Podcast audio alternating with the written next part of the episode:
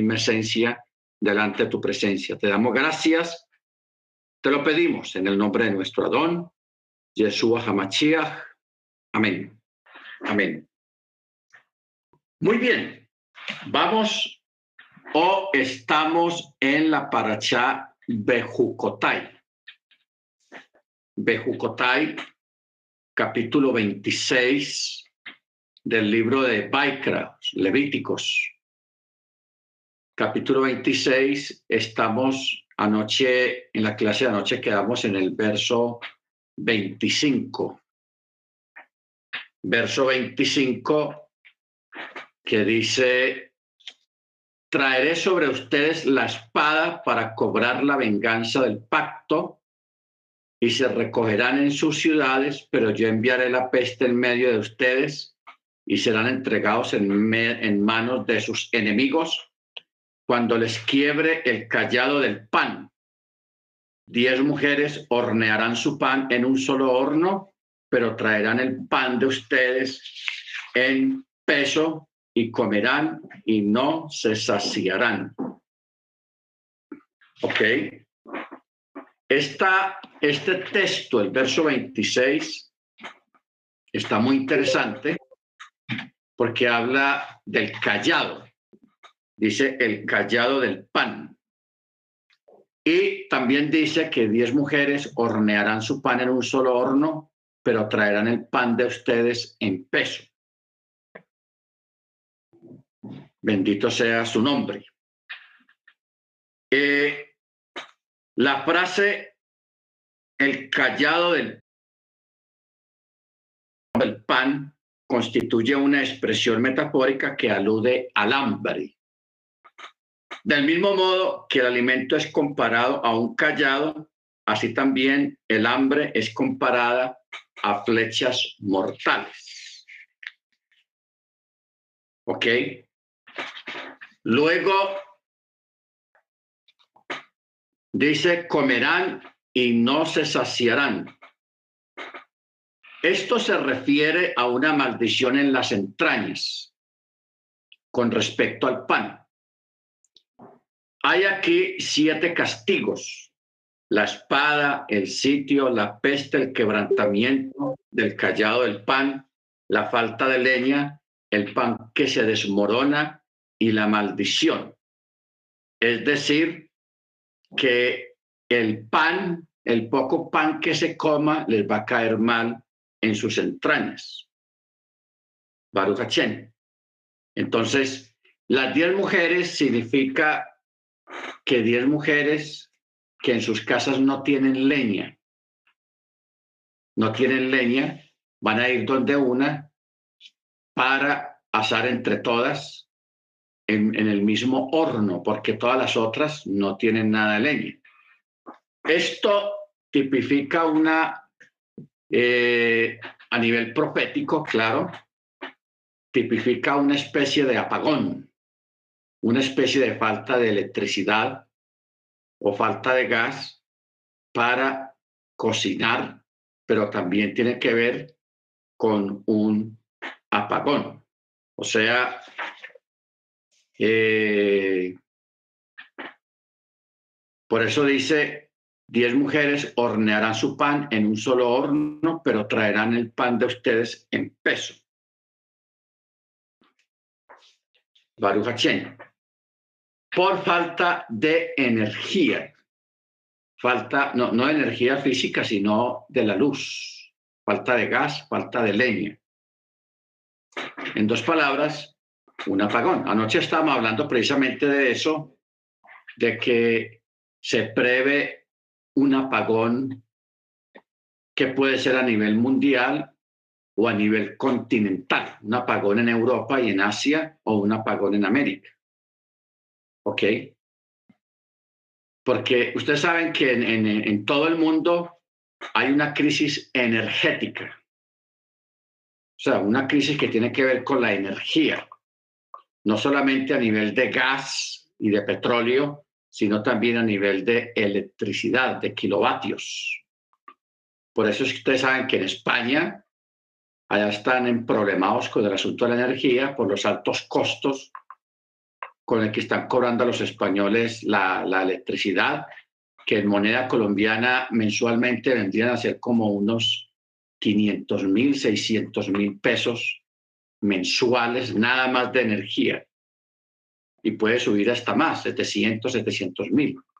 Entonces, una familia de escasos recursos no aguanta estar pagando prácticamente otra renta por cuenta de la energía. Entonces, eso puede llevar a un colapso energético eh, a nivel continental.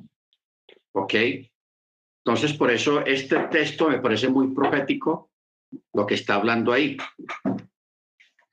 Luego, en el verso 27 dice, si a pesar de esto no me escuchan y se comportan casualmente conmigo, entonces yo me comportaré hacia ustedes con furia fortuita y los castigaré.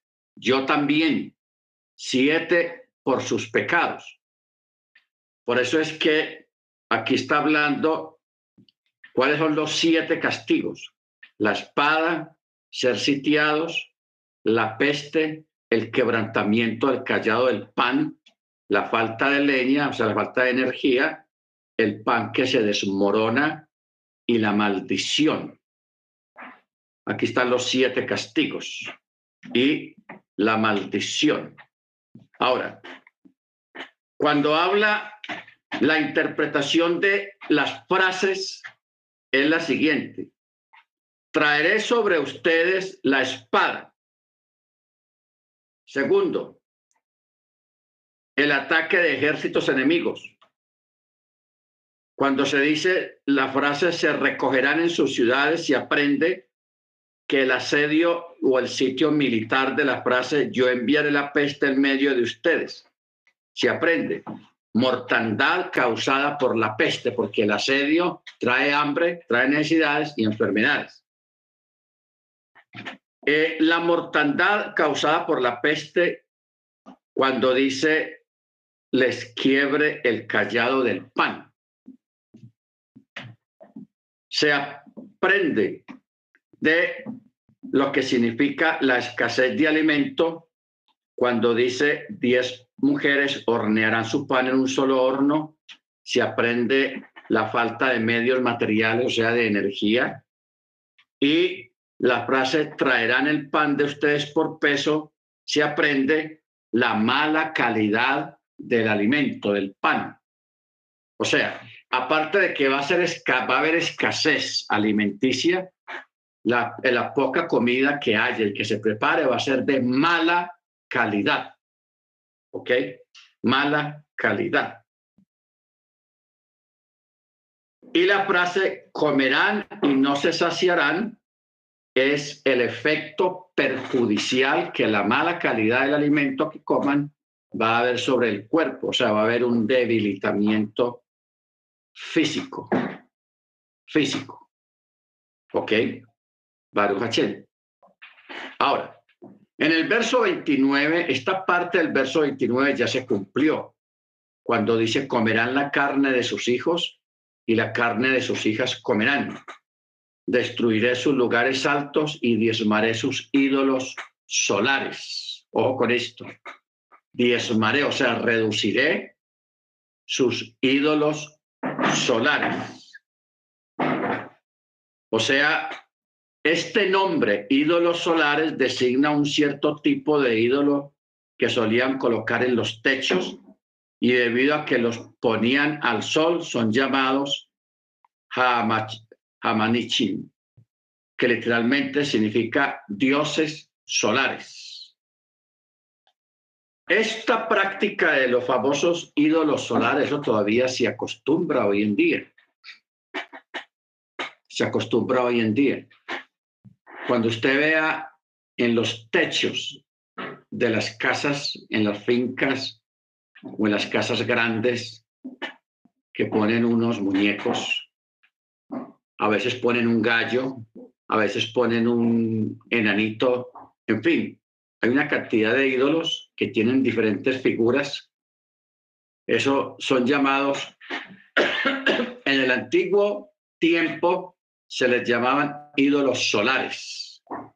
Luego, con el tiempo, se le cambió el nombre y se les llama los ídolos protectores de esa casa.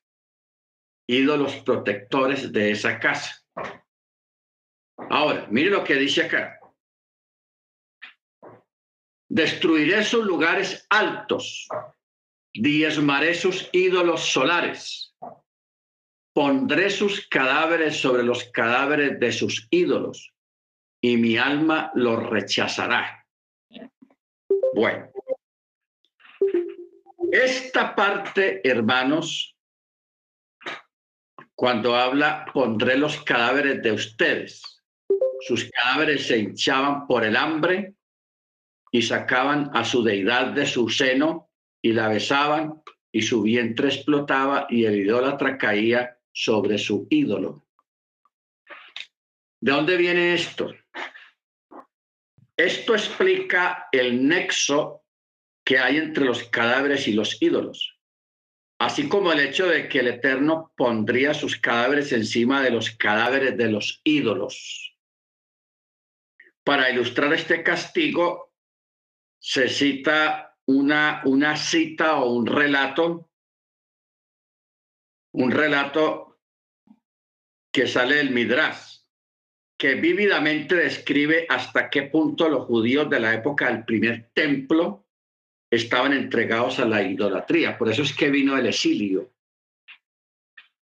a Babilonia. Porque antes de eso, los judíos guardaban Shabbat, celebraban las fiestas, hacían todo normal, como lo hace un obediente a la Torah, pero habían añadido a sus vidas la idolatría. La idolatría. Entonces, entre sus ropas tenían sus muñequitos, sus ídolos, que los tenían ocultos entre sus ropas. Entonces, durante el asedio militar a Jerusalén por parte de las tropas de Nebuchadnezzar, el profeta Eliahú se paseaba entre la gente, desfalleciente e hinchada por el hambre. Y halló un hombre desfalleciente e hinchado por el hambre, le preguntó, Hijo mío, ¿de qué familia provienes? Y el hombre le dijo, ah, yo soy de tal y tal familia, o sea, de tal y tal tribu. Y eh, Eliyahu, o sea, Elías le dijo, ¿cuántos eran antes ustedes? Y el hombre le dijo, éramos tres mil. Y Elías le preguntó, ¿y cuántos hay ahora? Él le dijo, solamente quedo yo. Entonces le dijo, ¿quieres decir algo y vivir? Ojo con esto. ¿Quieres decir algo y vivir? Le dijo el profeta. Y el hombre le respondió, sí, claro.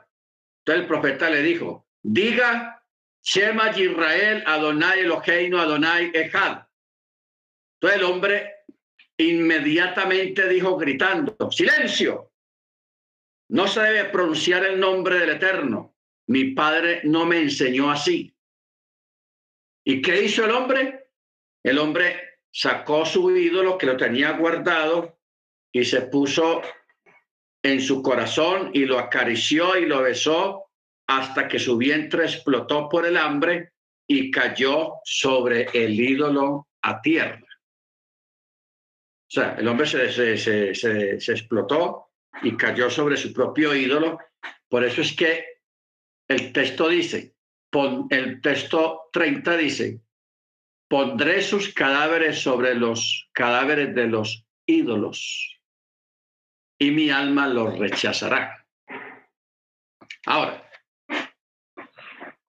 o con esto, hermanos, porque este tiempo realmente no ha cambiado sobre este tipo de situaciones. ¿Ok? Porque aún todavía hay personas en raíces hebreas que tienen muy claro de que la idolatría no va con el Eterno ni no va con nosotros, pero conservan sus ídolos, conservan sus medallitas, conservan sus cosas de las que practicaban antes. Y en un momento dado, cuando están siendo probados por alguna circunstancia, que tiene una prueba, que tiene una enfermedad, que tiene alguna cosa, y se cansan de esperar en el eterno, o sea, no quieren esperar en el eterno, entonces secretamente acuden a sus ídolos que todavía guardan en sus, en, sus ropas, en su billetera o en su cartera o en su corazón. ¿Ok? O sea, el, el, ambiente y la atmósfera que había antiguamente en Israel.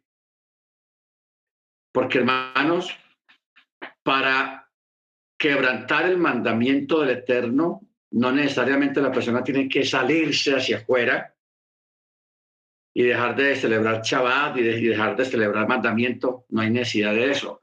Hay gente que guardando Shabbat, celebrando las fiestas del Eterno, comiendo bien comida kosher, alejándose de lo prohibido. Con todo y eso, la gente, hay muchos que todavía practican idolatría, son, tienen sus ídolos.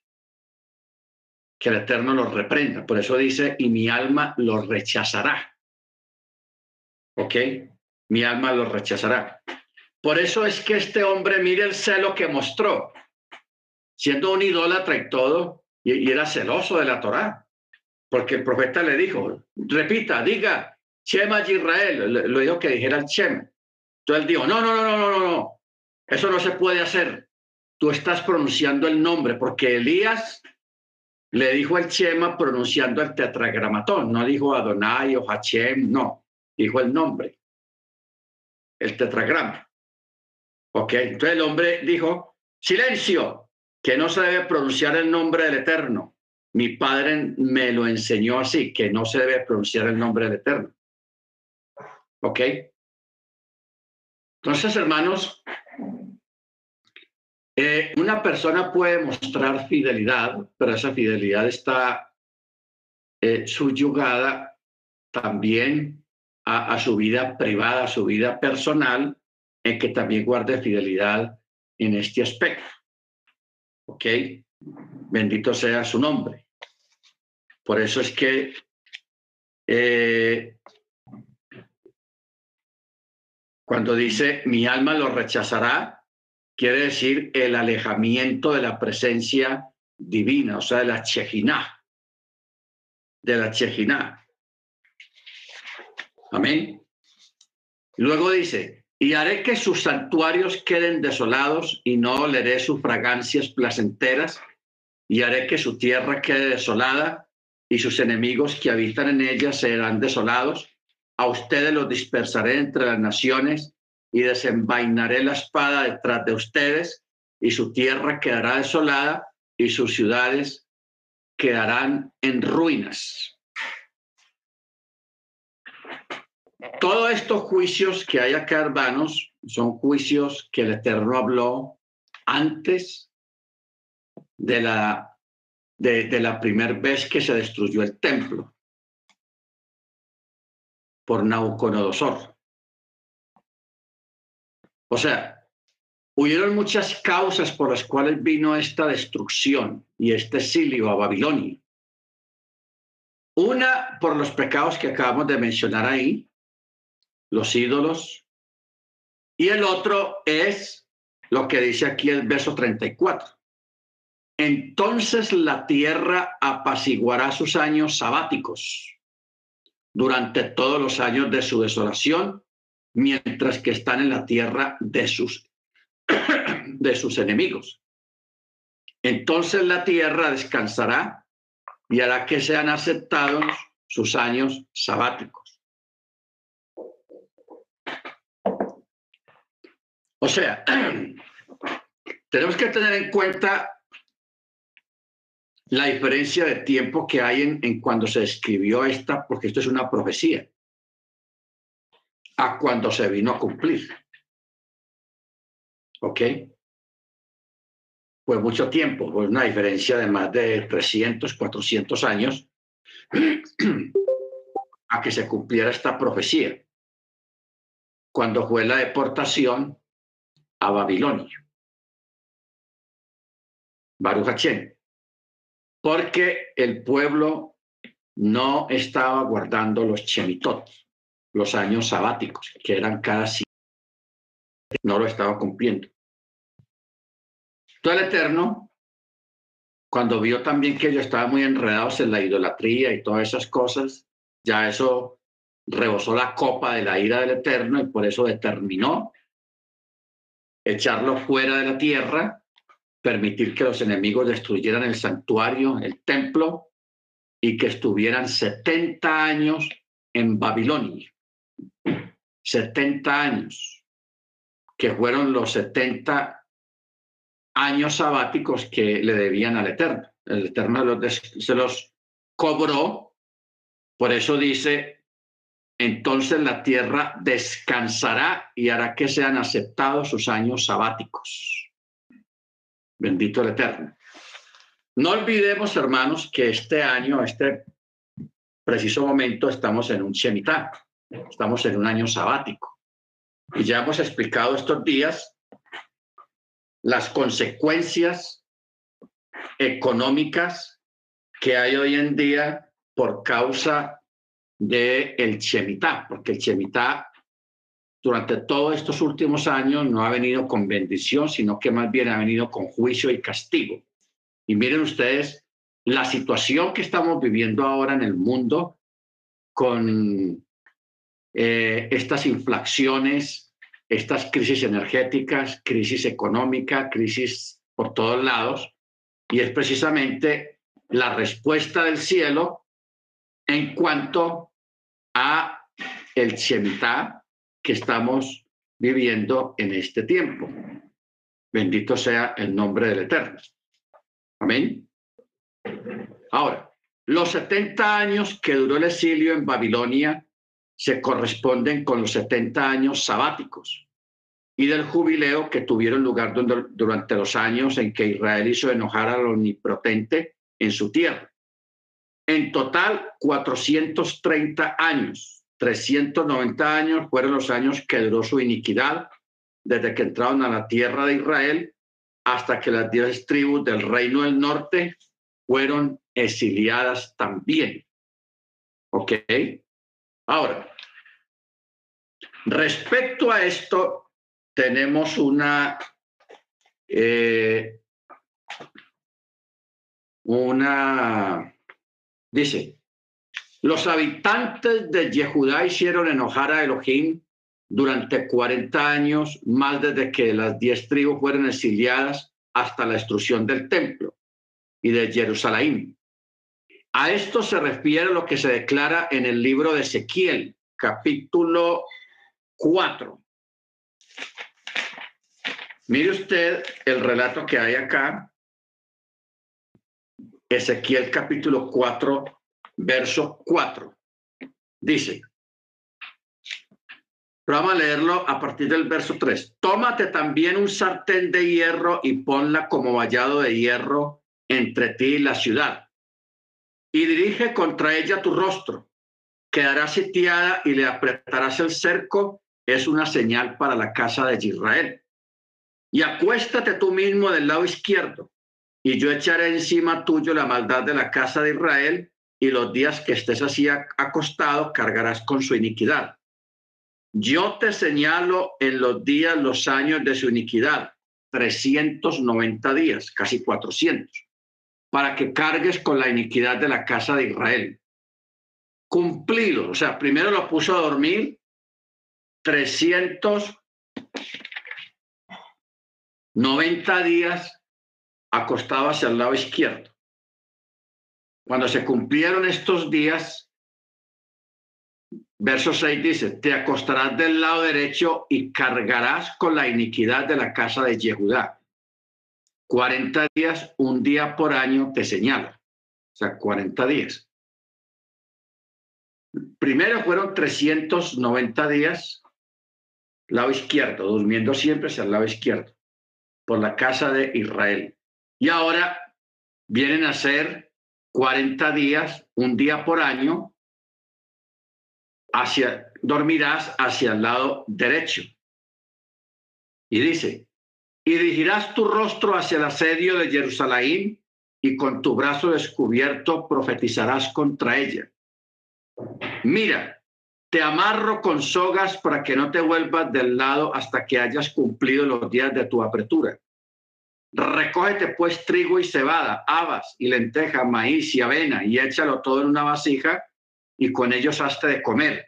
Eso comerás 390 días, todos los días que estés echado de ese lado.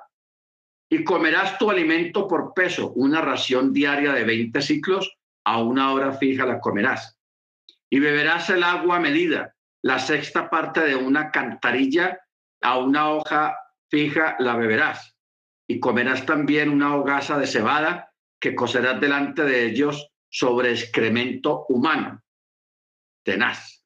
Y dijo Yahweh, así comerán los hijos de Israel su pan inmundo entre las naciones a donde yo los disperse. Y dije, ay, Adonai Yahweh, he aquí que mi alma no ha sido contaminada desde mi juventud hasta ahora, no he comido cosa mortecina ni despedazada por las fieras, ni ha entrado en mi boca carne de desecho. Y me respondió, he aquí te concedo que prepares tu pan, no sobre excremento humano, sino sobre uñigas.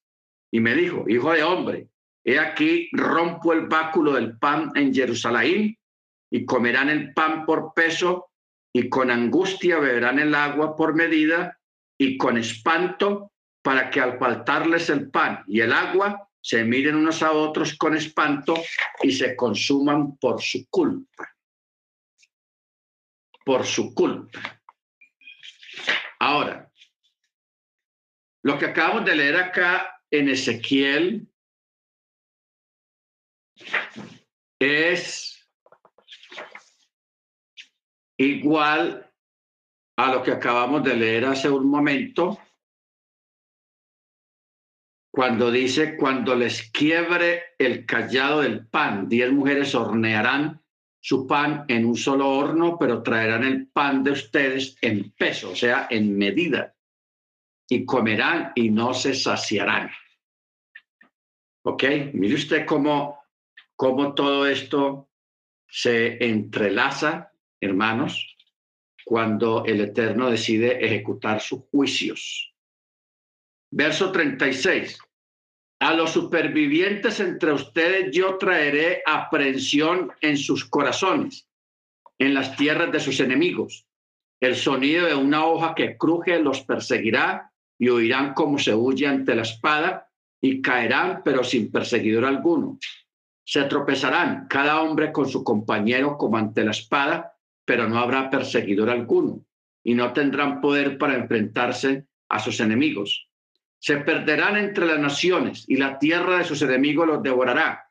A causa de su iniquidad, los supervivientes entre ustedes se desintegrarán en la tierra de sus enemigos y también porque la iniquidad de sus ancestros está con ella, se desintegrarán. Toda esta parte, hermanos, está hablando acerca del exilio. Cuando el Eterno dispersó al pueblo hebreo ah, en aquel episodio de Jeroboam. ¿Ok? Cuando las diez tribus se fueron, primero hubo una partición.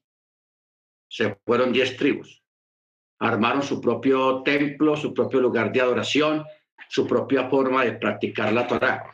Yo quisiera hacer un paréntesis en esto, hermanos, para que tuviéramos cuidado.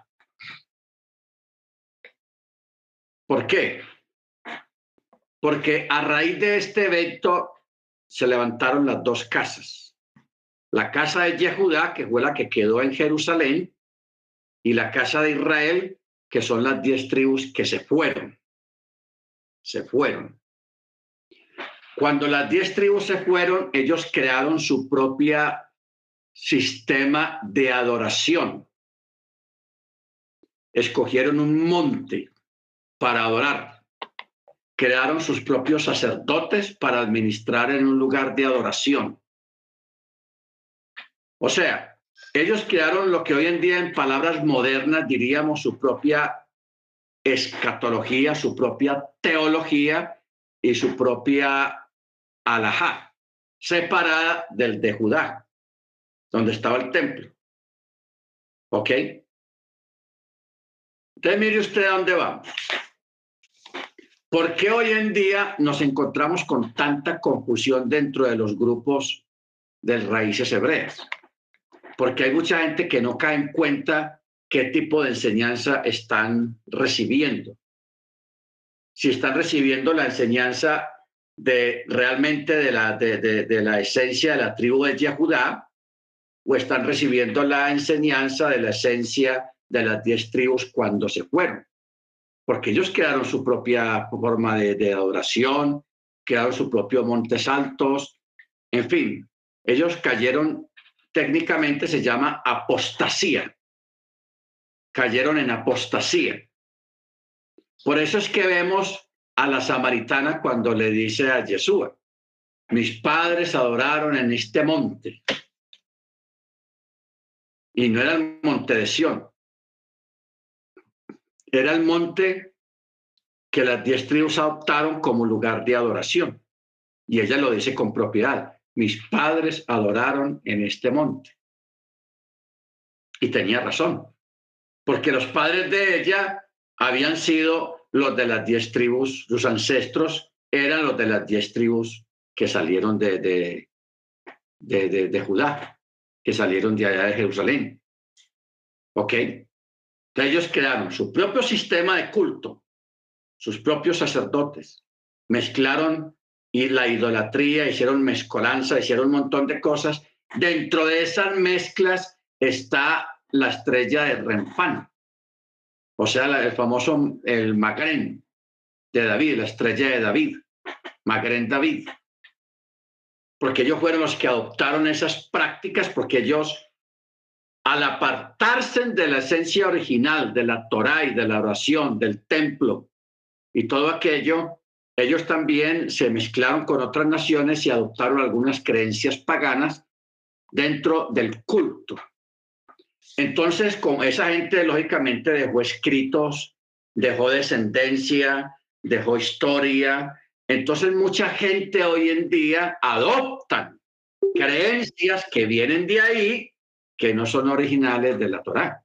Pero mire de dónde viene, no viene de Babilonia, no viene de Egipto, no viene de Roma, no viene, viene de la misma casa de Israel, de los mismos israelitas. Toda una persona piensa que porque viene del judaísmo, porque viene de un israelita, es original y no es original. No lo es.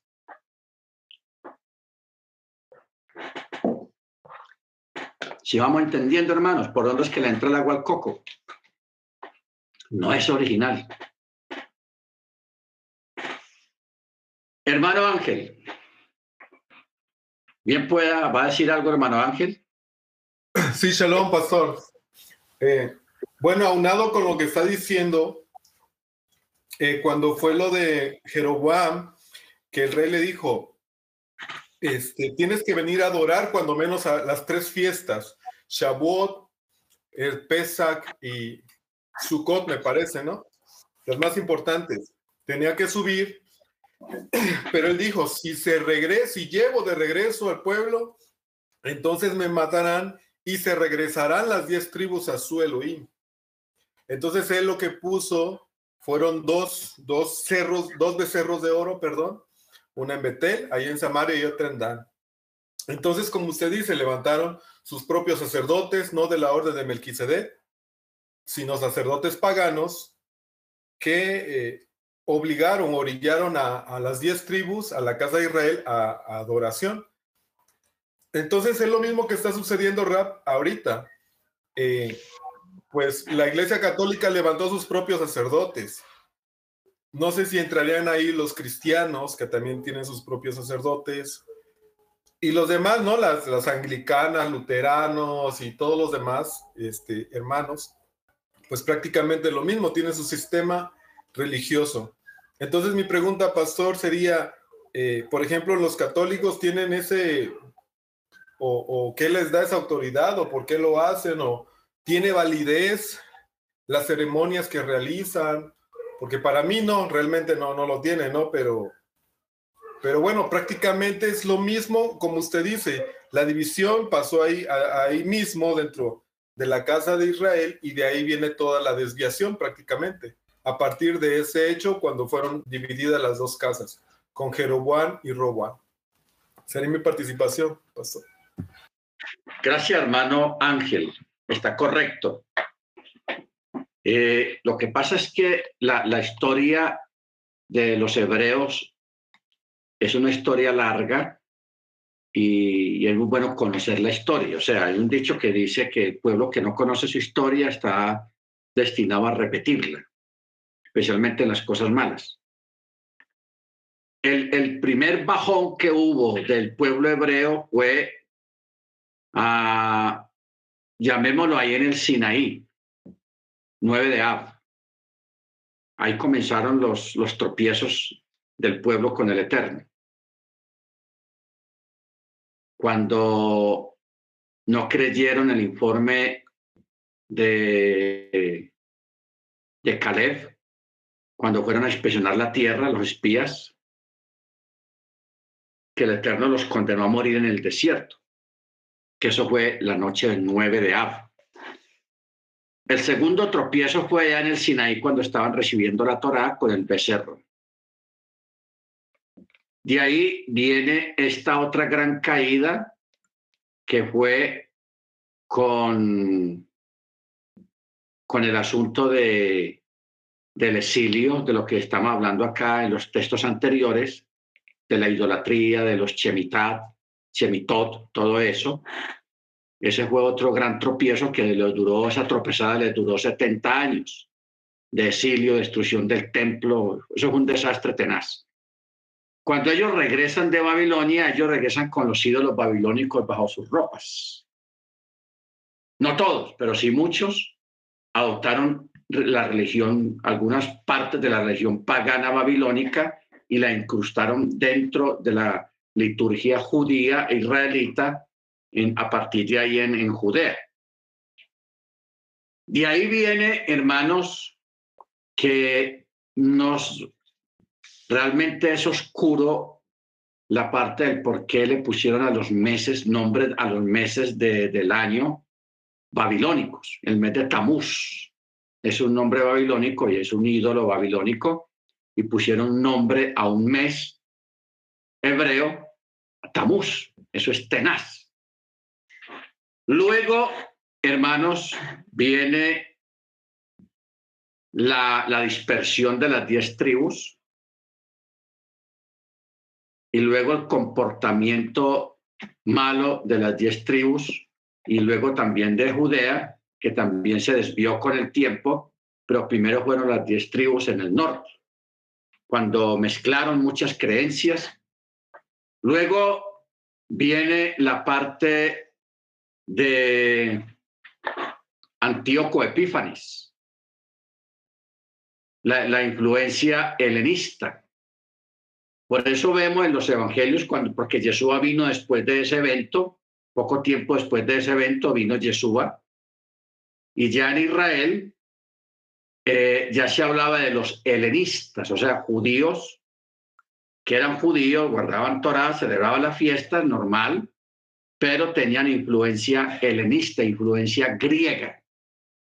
La filosofía griega que también la trataron de mezclar dentro de las escuelas rabínicas que había en la época del primer templo. Del segundo templo, perdón, la época del Mesías. De ahí viene el, el, otro tropiezo, pero ya no fue causado por el pueblo hebreo, sino por los que entraron encubiertamente, porque Pablo ya lo había profetizado, entrarán maestros encubiertamente entre vosotros. Y traerán filosofías, traerán anatemas, traerán falsas doctrinas y traerán eh, lo que es la apostasía, que ahí donde entra el catolicismo por, comandado por Constantino, que mezclaron todo y trataron de crear un sacerdocio parecido al de la Torá, porque el sacerdocio no existía ya, porque el templo ya no había templo.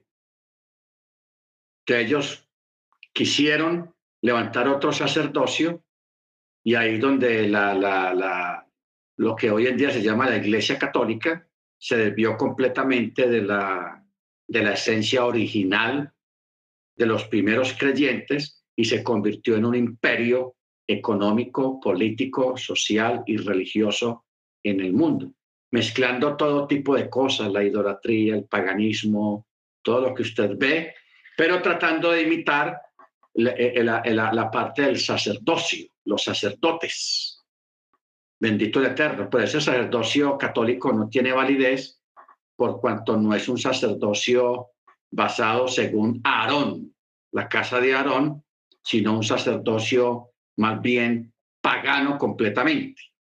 ¿Ok? Un sacerdocio pagano. Entonces, como íbamos hablando ahora, hermanos, eso es, por eso hoy en día hay tantas cosas. Está el, el, el, el chaval lunar, está un montón de creencias eh, tratando de cambiar las fechas de las fiestas del Eterno y un montón de enseñanzas y doctrinas que hoy en día proliferan, pero la gente no sabe el origen de esas enseñanzas. Entonces, ese es el cuidado que nosotros debemos de tener. ¿Ok? Ese es el cuidado que nosotros debemos de tener a quien escuchamos. Porque a usted le van a traer un documento, vea, vea, es que aquí dice, vea, este documento es del siglo I, de la época del Mesías, sí, pero es de la, de la casa de Israel, de los que se desviaron, de los que se apartaron de Yehudá. No olviden, hermanos, las tribus del norte, ellos crearon su propio lugar de adoración, un monte. No era el monte de Sión, sino otro monte crearon sus propios sacerdotes. O sea, ellos hicieron esto con el fin de evitar que la gente de las diez tribus bajaran a Jerusalén, como era la costumbre, a celebrar las fiestas, porque las fiestas se celebraban en Jerusalén. Entonces, los reyes del norte decían, no, no, no, tenemos que hacer algo, no, ellos no pueden, nadie puede bajar allá porque pronto allá los rescatan de nuevo, los convencen y, y se quedan allá. Entonces, vamos a crearle nosotros las fiestas, vamos a ponerle fecha a las fiestas y vamos a hacerlo a nuestro modo para que la gente no tenga necesidad de ir a Jerusalén. O sea, hubo una perversión y hubo una apostasía tenaz en ese aspecto. Entonces, es bueno que nosotros entendamos eso. ¿Ok? Entendamos eso. Que la casa de Israel se desvió completamente de lo original que el Eterno había decretado a través de la Torá. Ojo con eso. Ojo con eso. ¿Ok? Bendito el Eterno. Porque, y ahí tenemos ese problema, que una persona escucha o lee un libro o escucha un video de un rabino y no vamos a decir que es un falso rabino, es un rabino de verdad. No vamos a decir que no es un falso israelita, es un israelita de verdad, pero vamos a mirar qué enseñanza tiene, cuál es el trasfondo y el origen y la fuente de esa enseñanza que tiene. ¿Ok? Por eso hoy en día hay que examinar muy bien las cosas, examinar muy bien la enseñanza de una persona. O sea, escudriñarlo todo dejar lo bueno y desechar lo malo. ¿Ok? ¿Estamos claros en eso, hermanos? Baruch Hachén. Entonces, es complicado, o sea, tratar de, de, de enseñar hoy en día y enseñar lo correcto, lo que es, se necesita un sedazo muy bueno y por eso siempre antes de comenzar las clases siempre acudimos a la oración y dentro de la oración siempre decimos lo mismo. Discernimiento. Que necesitamos discernimiento para discernir la palabra y que realmente lo que estemos escuchando, lo que estemos entendiendo sea realmente lo que el Eterno quiso decir o quiere decir originalmente. No es una enseñanza de un pueblo que ya viene, que se desvió. Y eran israelitas, pero se desviaron, hermanos. Se desviaron, eso fue grave.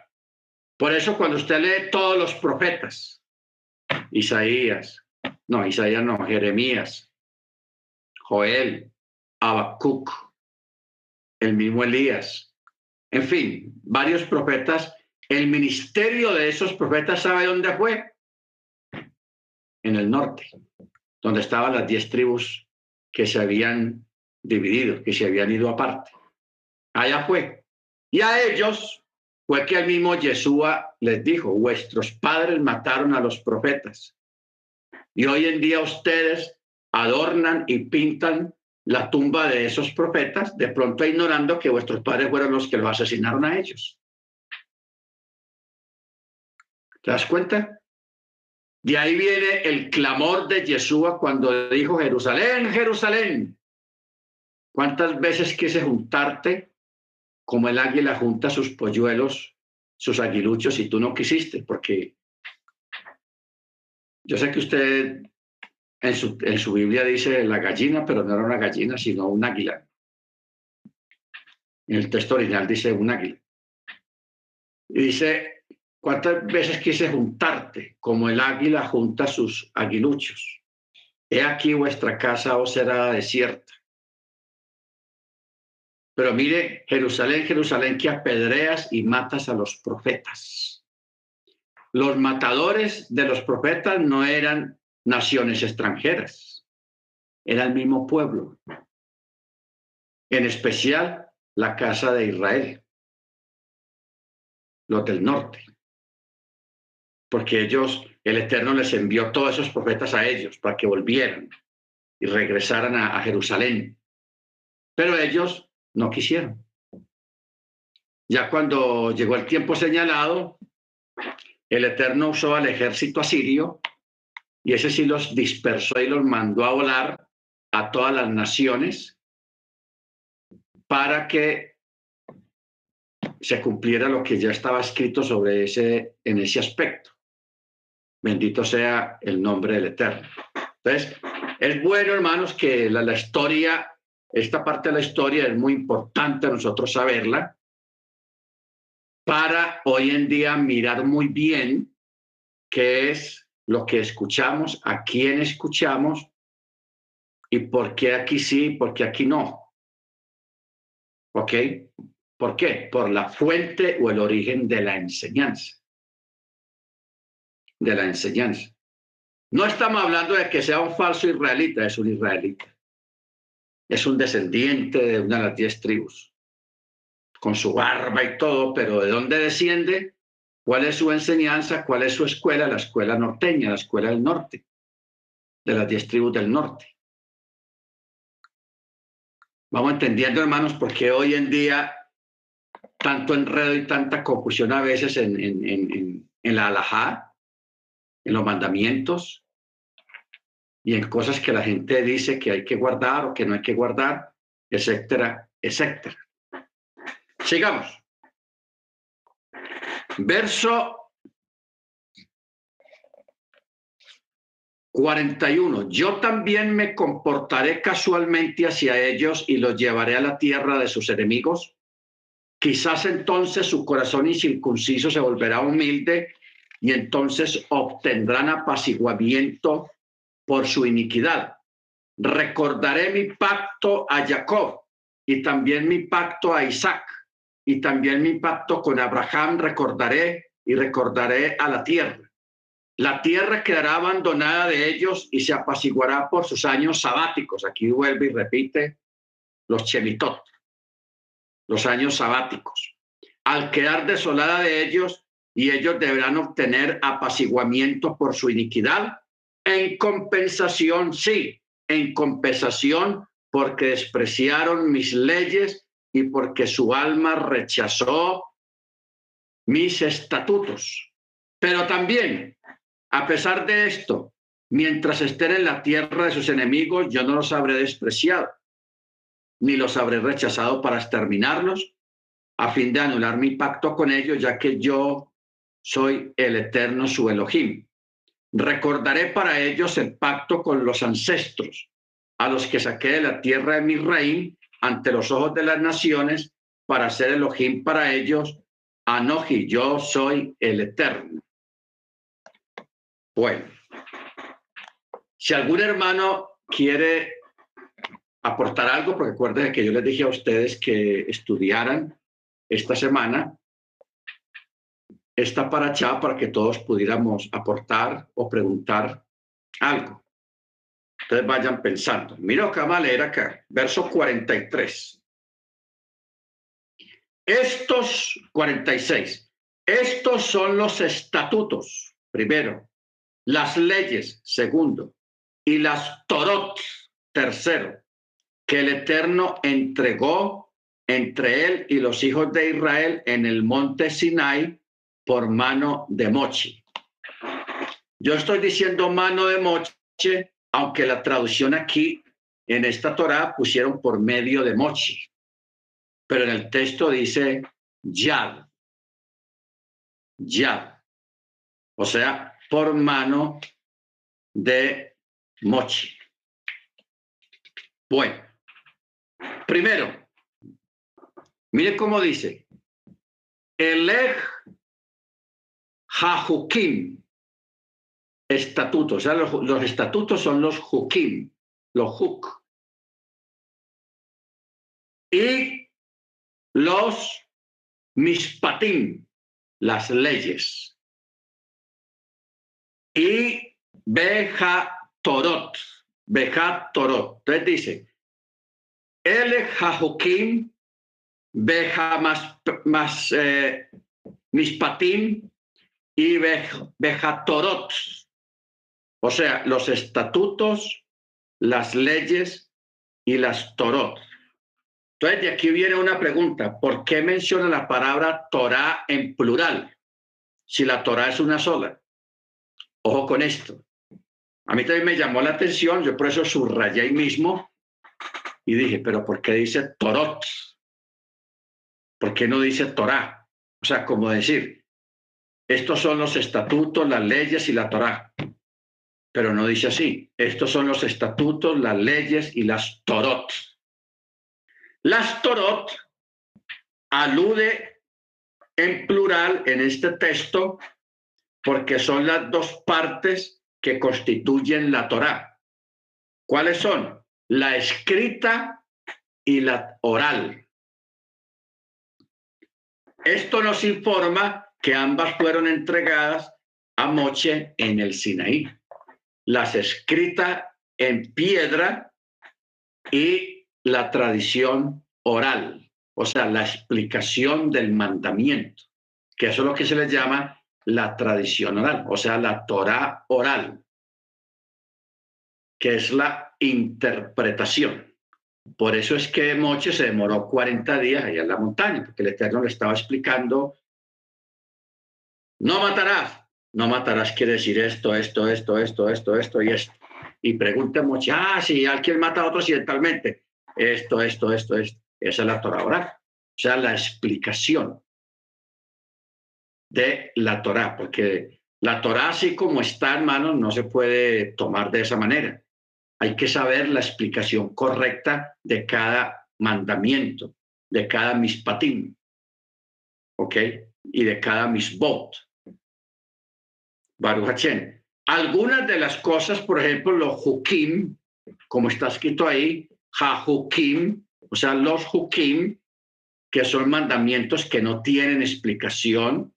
Entonces está hablando acá de que Moche, aún para Moche, algunos mandamientos el Eterno no se los explicó. Y otros se los explicó, pero le dijo, no los diga no los diga. En su tiempo yo lo voy a, revelar acerca de los hukim. Ya ustedes saben que los hukim son los mandamientos que no tienen explicación. No hay explicación. Y esto es una prueba y un desafío para la mente occidental, o sea, para nosotros. Porque a nosotros nos gusta que nos expliquen todo.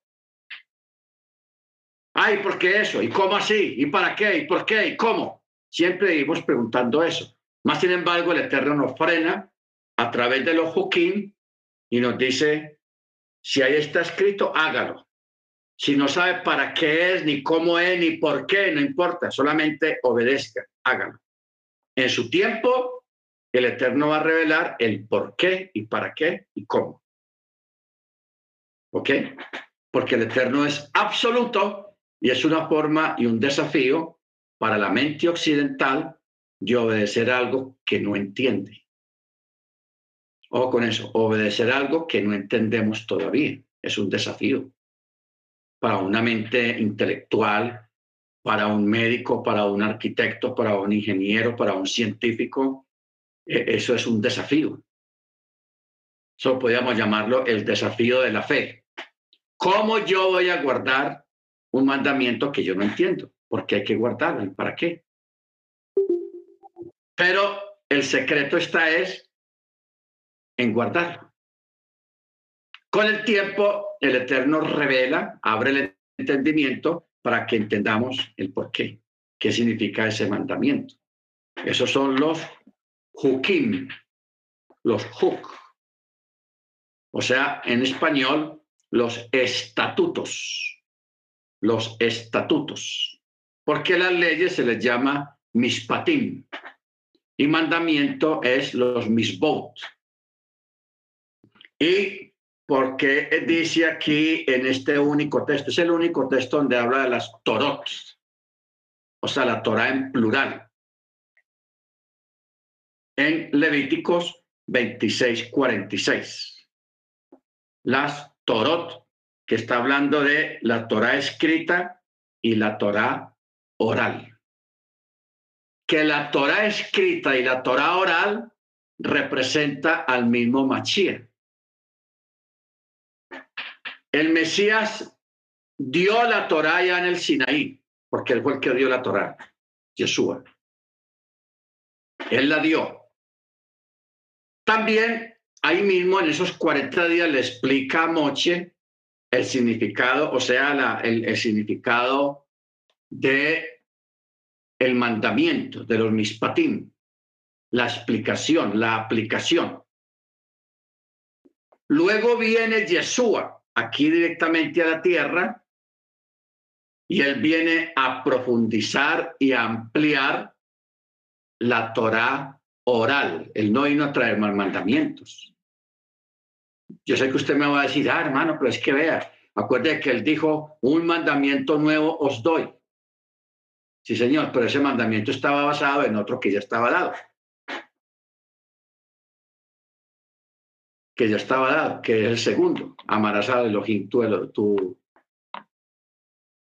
amarás a Yahweh tu Elohim. ¿Ok? Bendito sea el nombre de Eterno. O sea, Yeshua vino y le dio, le puso esencia y espíritu al mandamiento. Esencia y espíritu al mandamiento. ¿Ok? Porque por eso los sabios, cuando uno lee los escritos rabínicos, mire usted lo acertados que fue esa gente. Ellos decían, cuando venga el Mesías, Él traerá 30 nuevos mandamientos, así decían ellos, 30 mandamientos nuevos. Otros decían, cuando venga el Mesías. Ellos empezaron a crear midrases acerca de cuando venga el Mesías, cuando venga Yeshua. Cuando uno se pone a hacer la lista de los mensajes y las enseñanzas de Yeshua, Lógicamente, hubieron muchos otros evangelios que se perdieron. No pensemos que solamente hubieron cuatro evangelios, hubieron muchos más evangelios y muchos más testigos de sus palabras. Por eso Johanan mismo dijo, si se escribiera todo lo que Jesús hizo y dijo, no cabrían los libros en el mundo. O sea, solamente nos quedaron estos cuatro evangelios. ¿Ok? nos quedaron estos cuatro evangelios con el poco o mucho mensaje, como usted quiera pensarlo, de las palabras y de los hechos de Yeshua. Pero, hermanos, usted recuerda que él dijo, oísteis que fue dicho, mas yo digo. ¿Ok? Él no estaba anulando ningún mandamiento, porque él no vino a anular ningún mandamiento, lo vino a profundizar, mas yo digo, mas yo digo. ¿Ok? Entonces vino a darle dimensión, ampliarlo, a darle espíritu al mandamiento. Porque ¿qué pasaba, hermanos? Antes del Mesías, antes de Yeshua, la gente era reverente, con sus sixí ordenaditos, con su kipá, con sus, eh, el Shabbat y las fiestas, o sea, todo perfecto. No había falla, no había tacha en los fariseos. Pero ¿qué pasaba con ellos? Sus corazones estaban llenos de maldad, de envidia, de lujuria, de lascivia, de odio y de muchas cosas. Entonces, como de pronto no había alguna palabra para eso, la gente se basó en lo externo. Se basó mucho en lo externo, en la apariencia, en el culto. Y ahí se centraron todo. Entonces venía, venía un tipo bien malo, bien dañado, bien lascivo, bien mal pensado. Y claro, e, eso, e, e, ese hombre con esa talita es perfecto, bonito, espectacular, con esos sit espectaculares y todo eso, ese chaval perfecto, esa fiesta perfecta, todo lo hacía bien, pero por dentro, hermanos, estaban mal. Entonces Jesús vio eso por eso era necesario que él viniera. ¿Por qué? Porque él sí los atacó de adentro hacia afuera. Él sí les dijo las cosas de adentro hacia afuera, que hay que tener en cuenta lo de adentro también. Por eso él decía de la abundancia del corazón.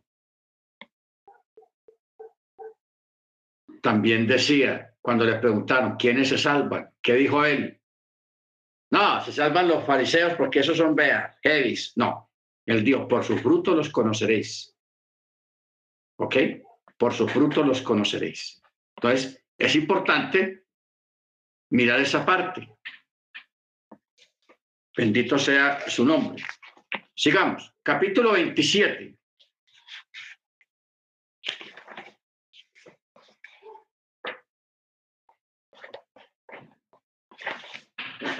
Mira lo que va a decir aquí.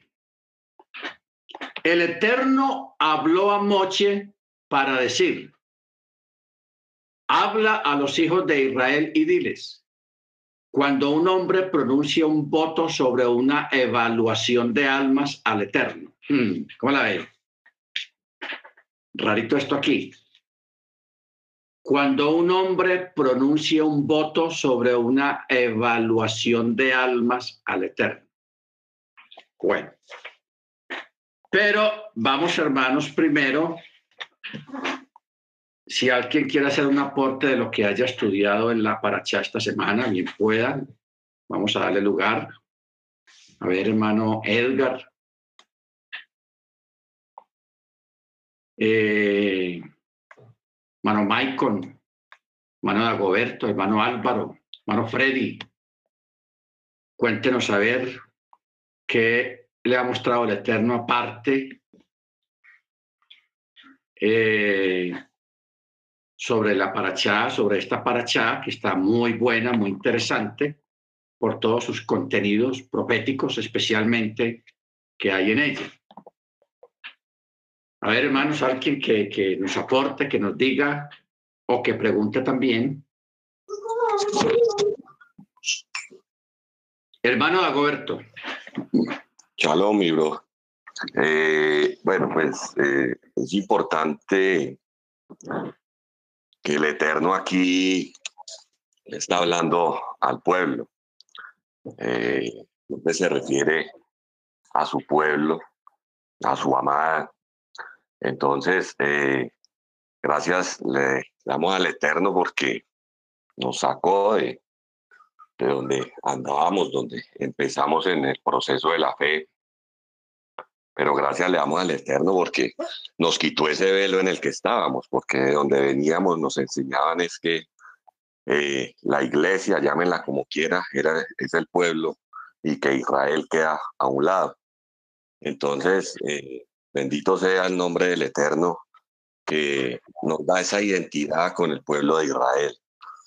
Entonces, pues nos enseña a la obediencia y que si obedecemos, pues vamos a tener bendiciones, tanto espirituales como materiales. Y de paso, pues una vida en el mundo por venir. Eh, no tanto así los que desobedecen, que realmente aquí se está refiriendo al mismo pueblo del Eterno. Y nos dice que si desobedecemos, pues vamos a tener unas consecuencias desagradables, como los que usted ha venido manifestando desde el día de ayer en la escritura, que son las enfermedades. Eh, entonces, inclusive habla aquí en el Humash de que si no somos hostiles y que si desobedecemos un mandamiento, pues el Eterno se va a poner más hostil con nosotros. ¿sí? Entonces, digamos, aquí habla el Eterno en conjunto de que hemos de obedecer todos los mandamientos. No es solamente uno o los que queremos obedecer o por conveniencia. De cada uno de lo que quieran enseñar los líderes hoy en día en las, en las iglesias, porque el, el, el, el diezmo sí, ellos lo adoptaron como mandamiento, pero ¿dónde está la obediencia o lo que enseñan de que hemos de hacer el Shabbat, de que hemos de no comer chancho, de que no debemos de comer chancho, eh, de que hemos de guardar las fiestas cuando todos estos son mandamientos? Entonces, bendito sea el nombre del Eterno que nos quitó ese velo y nos dio identidad con Israel, no con una religión, ni con una iglesia, porque aquí no se está hablando de religión ni de una iglesia. Se puede decir que, como dice en algunas traducciones, la asamblea mesiánica del pueblo de Israel, del pueblo del Eterno. Entonces, para Hashem, porque el Eterno nos dio esa identidad y nos quitó ese velo. Y seguimos pidiéndole al Eterno por nuestros hermanos mayores, la casa de Yahudá, porque nosotros estamos en la dispersión, y Baruch Hashem, porque nos permite ser parte de esa diáspora del pueblo de Israel. Como cuando el Mashiach dijo, le preguntaron y él manifestó que él solamente había venido por las ovejas perdidas de la casa de Israel. Y Baruch Hashem, porque nos permite ser parte de las ovejas perdidas de la casa de Israel. Entonces debemos entender que aquí no es para todo el mundo, sino solamente para las ovejas perdidas y que las ovejas conocemos, distinguimos la voz de nuestro Abba, de nuestro Adón Yeshua Hamashiach, y sabemos lo que Él nos habla y lo que nos enseña. A mí lo que me llama aquí la atención también es que hablando en la desobediencia, em, cuando se refiere a que el Eterno, cuando el pueblo Él lo dispersó, y que está en las naciones, eh, que les va a generar un estupor, como un miedo hacia pensando que es que los están persiguiendo, que se cayó una hoja y que creen que son eh, ejércitos que vienen a, atacarlos. Eso es tremendo. Cuando, digamos, dice eh, unos, unos, unos mm, en unos escritos anteriores de la misma paracha, que se refiere a que cinco perseguirán, cinco obedientes a la Torah, al mandamiento, a todos los mandamientos, cinco sacarán corriendo a cien y cien a diez mil. Y cuando vemos más adelante que en la desobediencia del pueblo manifiesta que con la simple caída de una hoja ya va a haber ese temor, ese estupor. Entonces me recuerda lo que pasó en el holocausto más de 6 millones de judíos eh, muertos por este tipo. Y resulta que 6 millones de judíos, si hacemos la cuenta el, si, el, si ellos hubieran estado obedientes al mandamiento, eh, pues los hubieran sacado corriendo, después de decir, hubieran ganado esa batalla, pero el Eterno les colocó ese miedo a ellos y por esa razón, pues pasó lo que pasó. Pues eh, no sé si valga la relación, por eso usted es el que nos orienta, eh, y pues ese es mi humilde concepto. La, la conclusión es, debemos de estar en obediencia a todos los mandamientos. Gracias, Mori. Amén. Gracias, hermano Dagoberto. Hermano Freddy, hermano Maicon, hermana Beatriz. Aló, mi More. More, mire lo que dice aquí, las consecuencias de la desobediencia, ¿cierto?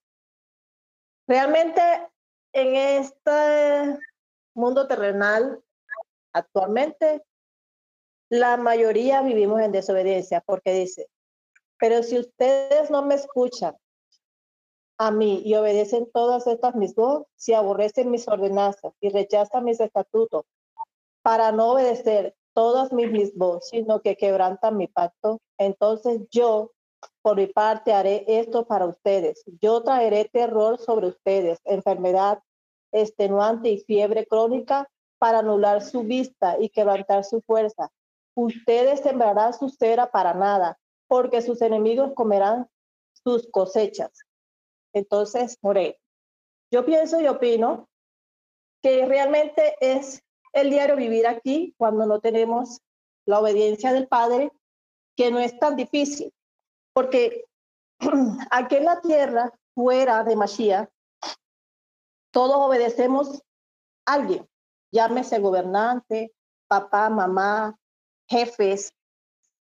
mi pregunta es, ¿por qué es tan difícil seguir la obediencia de nuestro Elohim, que es quien nos provee todo diariamente por su rajen? O sea, ¿por qué nosotros nos, nos acogemos y nos, nos atemorizamos por el qué dirán, o la queja, o el dolor, o la tristeza, o a la amargura, para con nosotros mismos, sabiendo y teniendo nosotros la batuta en nuestras manos, que Yahweh es nuestro redentor, nuestro suplidor y quien nos provee cada día nuestras necesidades por su misericordia. ¿Por qué negamos, Señor, a, a nuestro Padre la obediencia que por Él mismo fue dada? Esa es mi acotación. Amén. Amén, hermana Hermana Senia, bien pueda.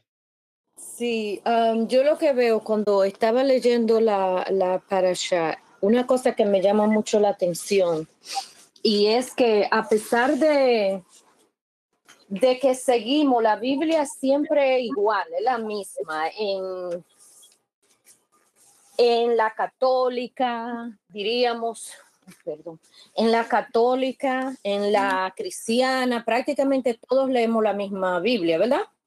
So, la diferencia es, diría yo, que un poco muy poca comparación con la hebrea, pero cuando nos comparamos con las otras Biblias, pero yo veo que es tan triste ahora que ya tengo este, este conocimiento y como dice el hermano Dago, le damos la honra y la gloria a, a nuestro Adón por haber quitado ese velo de nuestros ojos, porque anteriormente estudiábamos la Biblia, yo la leía mucho. Yo, yo estoy leyendo la Biblia desde los cinco años con mi abuelo. Cuando era pequeña, iba de casa en casa a leerla, pero nunca la entendía. Lo que leías, lo leía solo por leerlo. So, nunca entendí lo que, lo que decía. Y todavía leíamos esto que dice, pero nadie cumplía con los mandamientos. Vamos al mundo y vemos el mundo y nadie cumple con los mandamientos, como dice la hermana. Son fáciles de cumplir y más fáciles son cuando crecemos en ello. Pero ahora, ahora que nosotros ya adultos es que estamos comenzando, claro, le damos la gloria y la honra al Eterno por haber quitado esa, ese velo y habernos traído, aunque hubiera sido ya mayorcito, ¿verdad? Pero a veces yo leo la Biblia y leo la Torah y, leo los mandamientos y, digo, wow, pero ¿por qué, ¿por qué el Eterno no me quitó ese velo cuando ya yo era más joven, cuando ya yo tenía más fuerza, más, ¿cómo le digo? Más vitalidad para, para entregarme a sus mandamientos. Pero a pesar de todo, le damos la gracia al Eterno por habernos traído, aunque hubiera sido ya a la edad que tenemos, ¿verdad? Pero es como que no hay diferencia en seguir los mandamientos que están en la Torá y el mundo sigue otros mandamientos. El mundo se enfoca en otras cosas, los pastores, ninguno se enfocan en seguir esos mandamientos. Se van los domingos, hacen las fiestas. Eh, de Navidad, otras fiestas que no tiene que ver con lo que, con lo que el Eterno dejó establecido, a pesar de estar escrito ahí. So, nadie, no todo el mundo lo sigue. Esa era mi, como que ahí a veces uno se queda como un poquito en, no en duda, sino en pensar si estamos leyendo lo mismo, ¿por qué nadie, por qué no, no cumplen con lo mismo? Ese era mi... Gracias, hermana Senia, muy amable. Muy bien, hermanos. Entonces vamos a... Hermano Freddy, que pueda. Shalom, mi more, toda la Keila. No, muy bonito. Estoy contento en esta tarde por las bendiciones que, que el Eterno está eh, dando a cada uno de nosotros por este entendimiento de la de la paracha. Pero eh, eh, a veces nosotros pensamos, yo también he pensado lo mismo que la hermana Senia, pero yo he ido un poco más allá. Si yo hubiera nacido en la misma época de Jesús, yo creo que yo sería también uno de los que diría, este no es el Mashiach, este no es el Mesías y lo estaría negando. Entonces considero que cada uno de nosotros eh, por gracia o misericordia del Eterno, tiene un momento, tiene un espacio, un lugar, un tiempo para conocer de Él. Pero hay algo importante y, eso lo tenemos que reflexionar mucho y no es mirar de pronto hacia afuera, sino mirar cada uno de nosotros hacia adentro.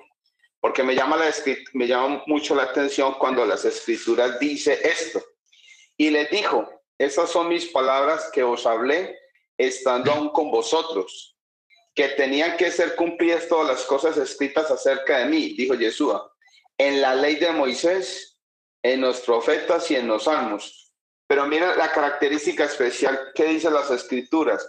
Entonces les abrió la mente para que entendieran las escrituras. Podríamos decir, y nos abrió el entendimiento para comprender las escrituras cada uno de nosotros, yo no temo equivocarme, tiempo atrás, y si lo miramos 5, 10, 20 años atrás, algunos más, diríamos que nosotros también teníamos otros dioses, también teníamos otros ídolos, o teníamos una manera de, eh, diferente de cómo acercarnos al cielo, al eterno, a nuestro Elohim. Hoy solo es solo misericordia que pudimos entender y comprender esto tan hermoso. Y yo creo que, que, que, que eso le debemos dar gracias diariamente al Eterno y que cada día, como decía la, la hermana Beatriz, no es que sea difícil para nosotros cumplir el mandamiento, sino que a veces lo que necesitamos es disponer más nuestro corazón, nuestro entendimiento y nuestro deseo para por adorar y cumplir ese mandamiento. Es que no es que el mandamiento sea gravoso, sino que nosotros tenemos una condición, no lo neguemos, tenemos una condición de punto paganizada y, disculpe lo feo que puede sonar, mundana, de cómo vivíamos nuestras vidas antes de venir al eterno. Entonces, cambiar ese chip o ese comportamiento de la noche a la mañana cuando lo que primero hacemos es salir a la calle y vemos que el mundo está, como dice la escritura, bajo el poder del maligno y nosotros tenemos que ser luz. Hoy en día yo comprendo mucho la casa de Yehudá de que ellos son muy escépticos a que los conozcan, a que entren en su interior, a que conozcan sus, su, sabiduría, sus escritos, y es por ese miedo y ese temor de tanta persecución que ha tenido a, través de la historia. Y yo considero que hoy en día para nosotros es casi igual, es nosotros comportarnos adecuadamente, uno para con el Eterno, para poder de esa manera ser una luz. Y quiero terminar con lo de la paracha, que sí me gustó mucho y yo lo viví mucho tiempo y dice las escrituras, bueno, yo, y si andáis en mis estatutos y guardáis mis mandamientos, pero me llama la atención aquí y dice, y estableceré paz en vuestra tierra. Pero esta parte es la que más me tocó. Verso 6. Ojo, y estaréis acostados sin que nadie os espante y haré desaparecer de vuestras tierras las, las bestias feroces. Créame, mi more que yo sardino y, y mucho tiempo atrás uno veía tantas cosas en la noche. Cuando un momento se levanta y uy, ¿qué será esto? ¿Qué será esto? Y a veces nuestra misma condición, digámoslo así, pagana, mundanal, y esa falta de entendimiento de comprender las escrituras, pero hoy tenemos el chalón de poder descansar y dormir en paz. Ese es mi aporte, mi de al salón. Amén, hermano Freddy. Muchas gracias por... Oré, acordándome aquí de todas esas palabras que dice el hermano Freddy. Hay una frase muy bonita que se decía en el, mm, pues cuando yo estudiaba en el colegio, que le decía mejor, amémonos de corazón, no de labios ni de oídos. Esa es mi última frase, mi more. Amén. Gracias, hermano. Bueno, vámonos que aquí vamos a entrar en, en, otra, en otro terreno, capítulo 27. Un terreno espectacular con la palabra evaluación de almas. No sé cómo dice en otras Biblias, yo voy a mirar en otra Biblia a ver. Levíticos 27. a 2.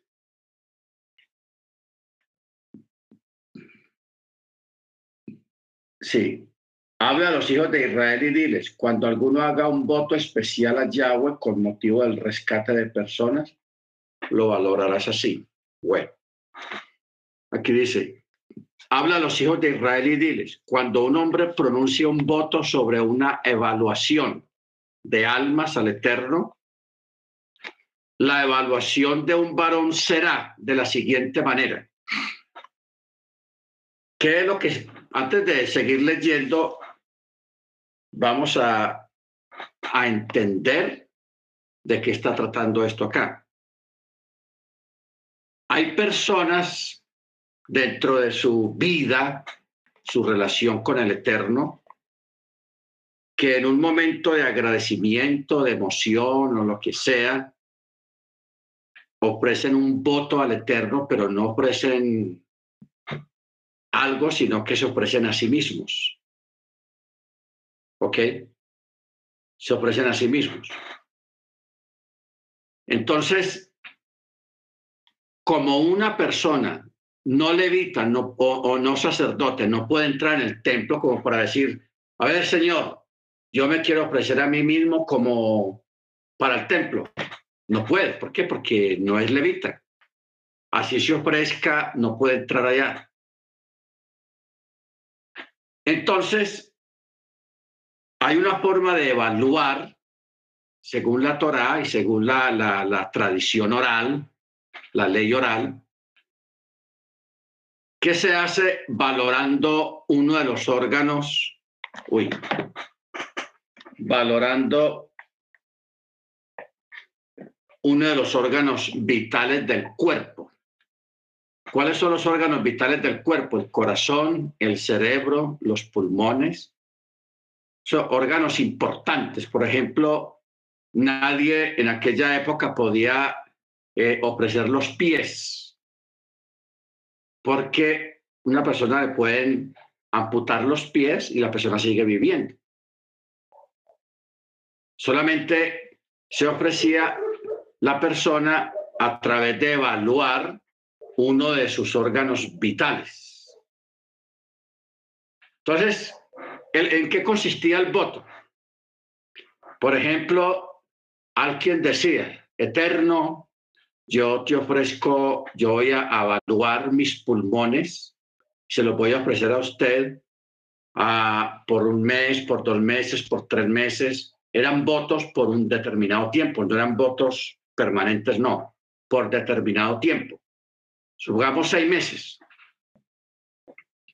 ¿En qué consistía esto? La persona, el texto que sigue acá, eh, del verso 3, se está dando el costo de cada persona de acuerdo al voto que haga, es lo que debía de pagar durante un mes o dos meses, tres meses, de acuerdo al tiempo que la persona ofreciera al Eterno como evaluación y como voto. Entonces, por eso dice, verso 3, la evaluación de un varón de 20 años de edad hasta los 60 años era de 50 ciclos de plata, conforme al ciclo sagrado, no al ciclo de afuera, comercial, no, al ciclo sagrado. Entonces tenemos, el varón se evaluaba 50 ciclos. Si es una mujer, la evaluación será de 30 ciclos, también de 20 años hasta los 60. Mujer, 30 ciclos. Y si es de 5 años de edad hasta los 20 años, un varón, la evaluación será de 20 ciclos. Y si es de un mes de edad hasta los 5 años de edad, la evaluación de un varón será de 5 ciclos.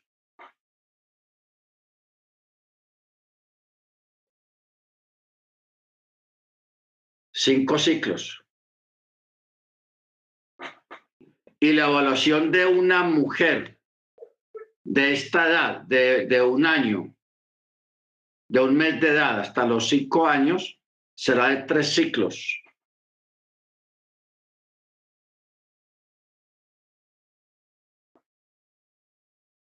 Tres ciclos. Bueno, aquí vamos a, a tirar un poco de jurisprudencia legal. Por ejemplo, si una persona decía, me comprometo a donar mi valor o el valor de fulano de tal, lo que en realidad quiere decir es que desea donar al templo el valor del mercado que su persona tiene. Este es evaluado según el valor monetario que la persona en cuestión tenga en el caso hipotético de ser vendido como esclavo. De este tipo de votos no habla aquí la Torá, se refiere a uno cuando una persona se compromete a donar el templo, la evaluación de su persona, el monto de esta evaluación no es fijada por el mercado, sino por la Torá. Y aquí está escrito. No hay necesidad de, de, buscar mucho porque aquí ya está la evaluación. ¿Ok? La Torá fijó la evaluación de cada persona según su sexo y edad, como se indicará a continuación. Esta evaluación es completamente independiente de su valor de mercado, valga mucho o valga poco su evaluación de la misma. ¿Por qué habla aquí del valor del mercado? Porque recordemos que en aquella época existía la esclavitud. Existía la esclavitud, entonces si una persona delante del Eterno para votos tenía un valor, el valor sagrado como alma delante del Eterno. Pero a nivel comercial tenía otro valor a nivel de esclavo. ¿En qué consistía esto, hermanos? Por ejemplo, Eh, una persona, un judío tenía una deuda con otro judío y no tenía con qué pagarle, pero tenía siervos o esclavos. Entonces le decía al, dueño de la deuda, mira, yo te voy a pagar con el trabajo de mi siervo según el valor. Si era un varón que estaba entre los 20 años y los 60 años, entonces hacían cuentas. Si le debía 10 mil o 20 mil o 100 ciclos, lo que fuera, entonces la persona le, le cedía el siervo por determinado tiempo que diera la cuenta de lo que costaba. ¿Ok? Pero este costo, en este caso, no era el costo del templo, sino el costo en el mercado, afuera. ¿Ok? No podemos mezclar una cosa con la otra. Era el costo en el mercado. Entonces, aquí la Torá no está dando precios o el costo de una persona en el mercado. Nos da es según la Torá en referencia a votos. Entonces, si un varón ofrecía un voto al Eterno durante una semana, dos semanas, diez días o dos meses, toda esa persona tenía que pagar al templo porque como se ofreció a sí mismo como como prenda, como voto, la persona eh, diariamente o, semanalmente tenía que llevar al templo el costo de su propio precio, precio o la evaluación de su alma, según la evaluación de su alma. ¿Ok? Esto eran votos. O sea, en Israel siempre se acostumbró que la gente hacía promesas. Y esto en las naciones paganas no era ajeno, simplemente que los, en las naciones paganas los votos o las promesas eran diferentes. Hay relatos de Asiria, de Babilonia, de Roma especialmente, donde un soldado eh, delante de César, en el palacio del, del emperador, él cogía una espada y se cortaba la mano y decía, me corto la mano en honor al César. Guácate, se daba un espadazo y se cortaba la mano en honor al César. Esto era una locura, porque la, la Torá no acepta la, el desmembrar un cuerpo como voto. Mire que aquí solamente le pone un precio. No es que la persona va, a ofrecer sus pulmones y se los va a hacer sacar y los va a llevar al templo, no. Yo ofrezco, un ejemplo, yo ofrezco mis pulmones, ofrezco mi corazón literal al Eterno, por tanto, durante tanto tiempo. Entonces la persona sagradamente tenía que llevar el costo de lo que eh, costaba su vida. Igualmente, si era una mujer, de 20 a 60 años, también ya sabemos cuánto es el costo, 30 ciclos. Si es un adolescente de 5 años hasta los 20 años, será 20 ciclos. Si era un niño de un mes de nacido, a los 5 años era 5 eh, ciclos. Y si era una niña de un mes a 5 años, era 3 ciclos. ¿Ok? Esto era un cierto tipo de votos que existían donde una persona se ofrecía a sí mismo, pero eh, a nivel de rescate. La, la, la Torah lo llama evaluación del alma. Esto era normal en el antiguo pacto, como también era normal en otras naciones donde la gente se ofrecía a los emperadores como esclavos, ellos mismos se ofrecían. Yo me ofrezco a, a César o al rey como, como esclavo por tanto tiempo por un mes, dos meses, un año, lo que fuera. Y el rey lo tomaba, lo ponía a trabajar, le ponía algún oficio por el tiempo que la persona misma se ofreció. ¿Ok? Bendito sea el nombre del Eterno. Ahora, en Israel, mucha gente trató de hacer trampa con este asunto. ¿De qué manera? De que a veces había un condenado a muerte porque había cometido un delito. Entonces, cuando ya lo iban a llevar al caldalzo, a la ejecución, alguien decía, ofrezco el precio de, de rescate por ese hombre. Y claro, eran 50 ciclos, si la persona era de 20 a 60 años. Entonces, el Sanedrín tuvo que legislar acerca de eso, porque al principio estaban liberando criminales de esa manera. Entonces hubo que deliberar porque un criminal no podía ser rescatado de esa manera porque eso no era un voto, pero alguien hacía trampa. O sea, cuando, ¿cómo funciona hoy en día los asuntos de las leyes? Cuando dentro de alguna legislación de ese país no ha legislado sobre ciertos puntos, entonces el abogado se pega de ese vacío de la ley que hay ahí para sacar al condenado, a su, a su cliente. Lo sacaba. ¿Por qué? Porque había un vacío en la ley. Así es como funcionan las cortes y los abogados, la, la fiscalía y la defensa, de que la defensa busca un vacío, un error de la aplicación o un error en el procedimiento y saca a la persona libre. ¿Por qué? Por un error en el procedimiento. Eso es lo que disgusta, nos disgusta a todos en este tiempo que la ley coja a una persona con las manos en la masa, como se dice, cometió el crimen y todo eso.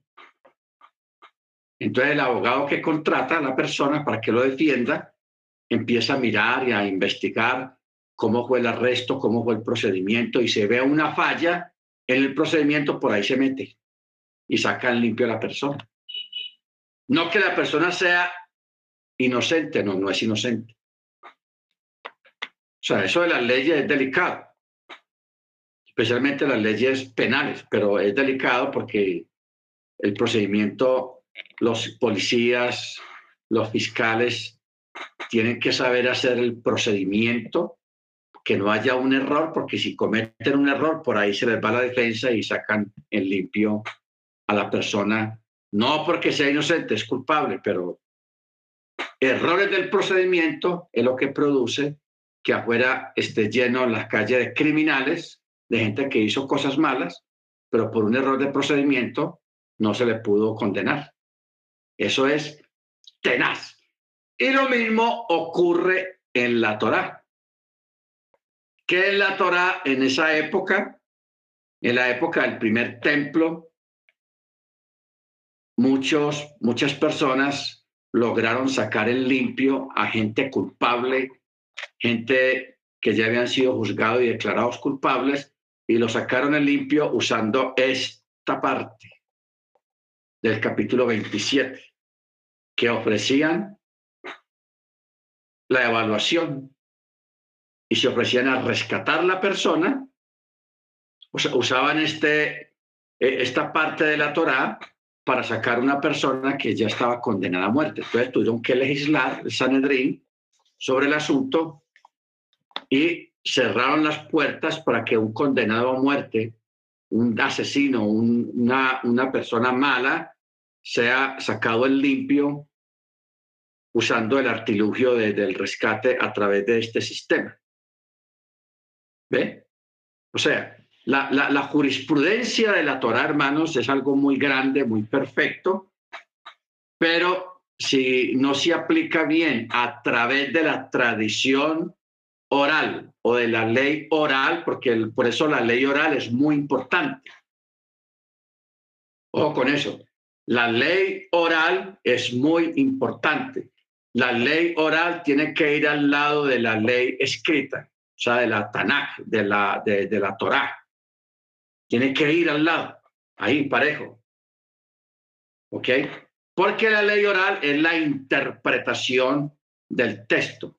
Y si se malinterpreta un texto para favorecer a determinada persona, como ocurre con las leyes en cada país, hermanos, por eso a nivel de Torah hay que tener cuidado en esa parte. Hermano Ángel,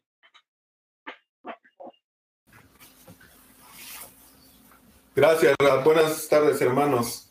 Eh, fíjese, Rap, que ayer que tengo unas prácticas de juez y hablando ahorita de la Torah oral y la interpretación, eh, me quedó una duda porque, por ejemplo, eh, en otras ocasiones ha mencionado usted que en el caso, por ejemplo, para guardar Shabbat de algún médico, pues bueno, está de por medio la vida, ¿no? Eh, en cuanto a que es más importante preservar la vida que, preservar la vida. Y fíjese, Rap, que por ejemplo, los jueces, cuando llega un detenido, aquí la ley nos, nos menciona este, la constitución, que se debe de resolver su situación jurídica dentro de las primeras 48 horas. Entonces, antes de esas 48 horas tiene que definirse su situación legal, sea que quede libre o lo van, a, lo van a procesar y lo van a dejar sujeto dentro de las primeras 72 horas para resolver su situación fiscal.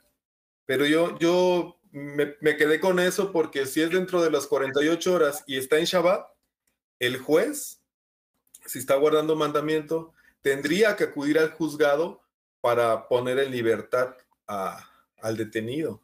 Entonces, bueno, tal vez no sea la vida, pero tampoco podría, este, no podría exceder los 48 horas porque entonces ya incurriría él, en una, en una, este, pues una infracción a la ley, ¿no?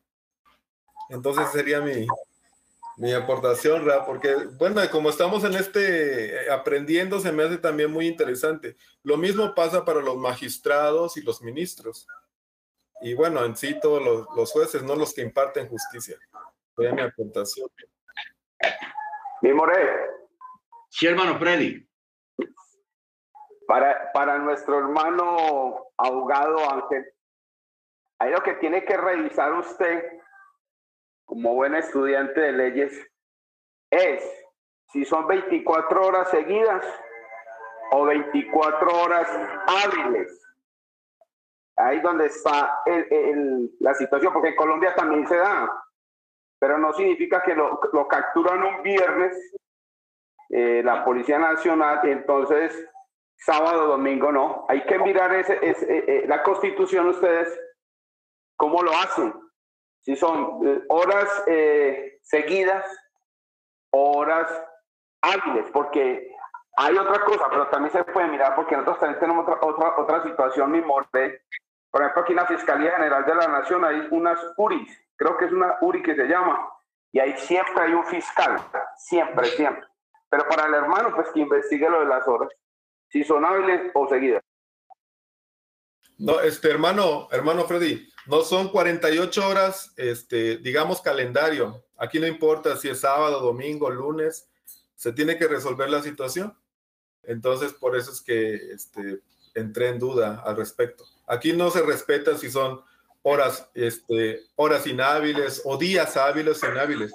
Aquí si lo detienen, por ejemplo, en miércoles, se tiene que resolver el viernes a más tardar dentro de las 48 horas siguientes. 48 horas siguientes.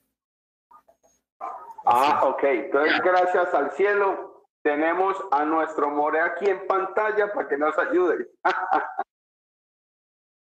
sí, el, detalle está, hermano Ángel, hermano Freddy, es en la palabra días hábiles. Aquí en Colombia los días hábiles son de lunes a viernes. Entonces, lo que dice el hermano Freddy es real. Si a una persona comete un delito viernes y lo arrestan el viernes en la tarde, está en el calabozo hasta el día lunes y a partir del día lunes es que comienzan a contar los 48 horas de días hábiles. ¿Ok? En México, entonces funciona diferente, no importa el día que caiga, pero eh, la persona se, se, va a la corte en, en ese tiempo. Ahora, aquí en Colombia, y yo creo que en muchas partes existe un abuso de la ley con la famosa palabrita vencimiento de términos, porque también existe para un caso de juicio, cuando la persona se declara culpable, el abogado del, del, acusado dilata el proceso, que no puede ir porque está enfermo en una corte, que no puede ir porque le murió la mamá, eso inventa un montón de cosas. Cuando no se enferma el abogado, se enferma el detenido. Y esa es una forma de dilatar el proceso y lo dilatan y lo dilatan para que llegue al vencimiento de términos y cuando se llega al vencimiento de términos y no se ha procesado el detenido, ya queda en libertad y queda excusado completamente de la acusación. No importa si es culpable o inocente, pero eh, eso es una trampa. Entonces, la, la argucia de los abogados es esa. En la Torah también existe mucho eso, hermanos. Por ejemplo, jugadas malucas en la Torah, por ejemplo, con el Shemitah. El Shemitah, todo judío que tenía su, su posesión, su tierra, su finca, su, su, lugar donde cosecha, legalmente, según la Torah, tenía que dejar descansar la tierra un año. Pero ellos, aprovechándose de algunos vacíos no legislados en el Sanedrín, ¿qué hacían ellos? Ellos, antes de comenzar el, el año Shemitah, ellos alquilaban su predio, su finca, a un extranjero. Se la alquilaban para que el extranjero durante ese año trabajara la tierra, porque el judío pensaba que el que no trabajaba era él, pero según la Torah, el que, el que no trabaja es la tierra. La tierra es la que no se debe dejar descansar un año. Pero los judíos, algunos inventaron cosas, legislaron cosas y dijeron, no, yo no estoy quebrantando el mandamiento del Shemitah porque yo no estoy trabajando la tierra, yo aquí estoy quieto en mi casa. ¿Ah? Pero el Shemitah es la tierra, no la persona. Es la tierra la que hace un, su chabatot, su chabat. Es la tierra. Entonces, por eso el Eterno, hermano, fue que reprendió tanto al pueblo porque le estaban haciendo trampa con el Shemitah. Igualmente con lo de las deudas. ¿Qué hacían ellos con alguien que tenía una deuda? Ellos vendían la deuda. Antes de un Shemitah, para no tener que perdonar la deuda que, que, les tenían a ellos. Entonces, ¿qué hacían ellos? Vendían la deuda. Y había gente que compraba esas deudas. Entonces, así, el que compraba la deuda no perdonaba, no condonaba la deuda. Entonces, la persona de todas maneras tenía que pagar la deuda. Hacían trampa. Otros hacían trampa unos seis meses o cuatro meses antes de que comenzara el Chemitá, se metían unas deudas bien grandes porque sabían que ya venía Chemitá y ya les tenían que perdonar las deudas. O sea, eran trampas tanto del deudor como el deudado. Entonces, eso fue, fueron los abusos, hermanos, eh, que había a nivel de, de las leyes en Israel y por eso es que el Eterno los reprendió y los mandó 70 años a Babilonia a que fueran esclavos allá, por aprovecharse de la jurisprudencia y por abusar de la jurisprudencia de la Torá. ¿Ok? Ojo con eso, porque nosotros a veces somos tentados a hacer trampas, trampas económicas.